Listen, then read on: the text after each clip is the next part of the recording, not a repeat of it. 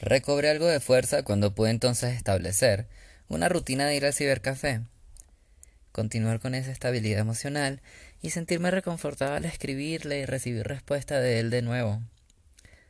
Lo malo fue que ahora él ya no podía escribirme con tanta regularidad. Sucedía que ya su tío no lo estaba necesitando tanto en el curro. Entonces ya no tenía acceso al computador a diario como antes.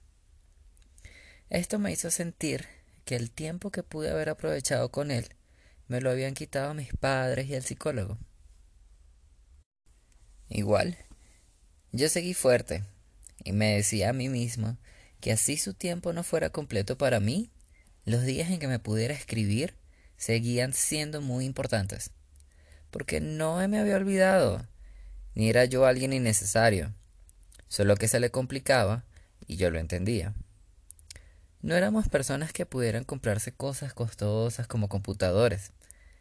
Éramos muchachos jóvenes, que no contaban con esos recursos, pero que igual se preocupaban el uno por el otro. A todo esto yo ya había cumplido 15 años. No era que me importase mucho, pero llevaba ya casi dos años desde que le había hablado por primera vez. Era mucho tiempo el que teníamos contándonos las cosas de nuestras vidas. Claro, a todas estas yo tampoco sabía que era una relación seria. Yo solo estaba al tanto de que él era el hombre de mi vida y que cada vez, en menos años, iba yo a ahorrar para poder ir a conocerlo y que viviéramos y pasáramos a una segunda fase, la de la relación en persona. Recuerdo que por ese tiempo cambié de emoción hacia él. Pasé de decirle te quiero me importas y te extraño, a decirle te amo. Al principio él no me correspondió. Incluso las primeras veces se reía de mí o decía que yo estaba muy emocionado y que estaba confundiendo las cosas o mis sentimientos. Cuando esto pasaba yo me molestaba y él dejaba de hablarme por unos días. Yo volvía buscándolo y seguíamos hablando. Para él resultaba natural que yo no le escribiera por unos días. No porque esperaba que se me pasara, sino porque entonces era normal que un amigo no escribiera diario. Su vida también iba cambiando a lo lejos. Yo igual, con mi terquedad por mi amor, no dejé que eso pasara por debajo de la mesa. Y en algún momento logré que me dijera que sí, que sí me quería diferente a los demás que me quería más que un amigo normal y que lo nuestro era especial. Ese día me sentí en el cielo. Y de ahí en adelante yo le decía que lo amaba mucho, y él me respondía siempre que me quería mucho y que era sincero. Yo acepté sus palabras y él aceptó las mías. Era todo para mí, y así me sentía yo completo. Cuando percibí que ya había aceptado un poco toda esta tormenta y aprendía a navegarla, él conoció a alguien allá. Se llamaba Carlos. Tenía su edad. Era de otra ciudad, pero su familia se había mudado hace poco. Se hicieron amigos y luego algo más que eso. Todo él me lo fue contando como me contaba todo lo demás. Era una más de sus historias de romances y de jugueteos con la gran excepción de que con Carlos pasaron muchas cosas más. Él perdió su virginidad con él y no quería estar con nadie más. Se enamoraron los dos.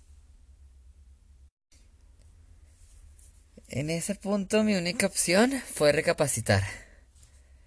Después de mucho llorar y de tener rabia y de no entender, yo no podía darle lo que Carlos le daba.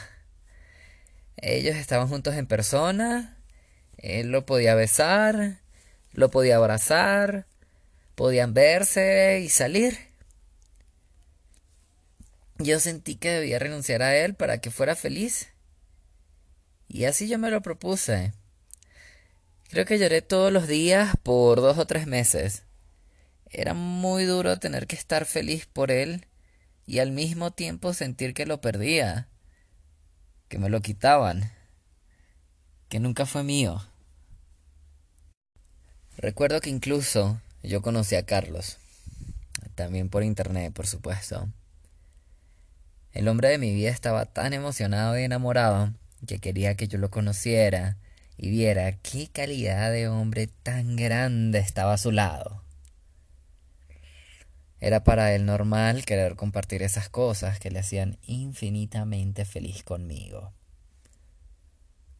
Y sí, Carlos era un hombre atractivo, guapo, alto, de muy buen cuerpo y de personalidad muy agradable. Era un tipo muy buena onda y descomplicado. Ya entendía yo por qué le había resultado tan atractivo y entendí por qué se enamoró de él. Incluso en esa época, también intercambiamos unos correos directamente Carlos y yo. Me contó de él y yo le dije algunas cosas de mí. Aunque al principio le oculté lo que sentía, justamente porque ahora Carlos tenía una relación con él lo llamaba su novio. Era de él. Algunas cosas guarras me compartían todavía.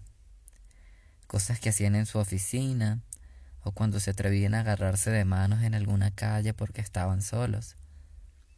Cuando uno se sentaba encima del otro en un bus, haciendo que era broma, pero que ellos entendían su propio lenguaje, que para ellos, y solo ellos, todo eso siempre significaba algo más.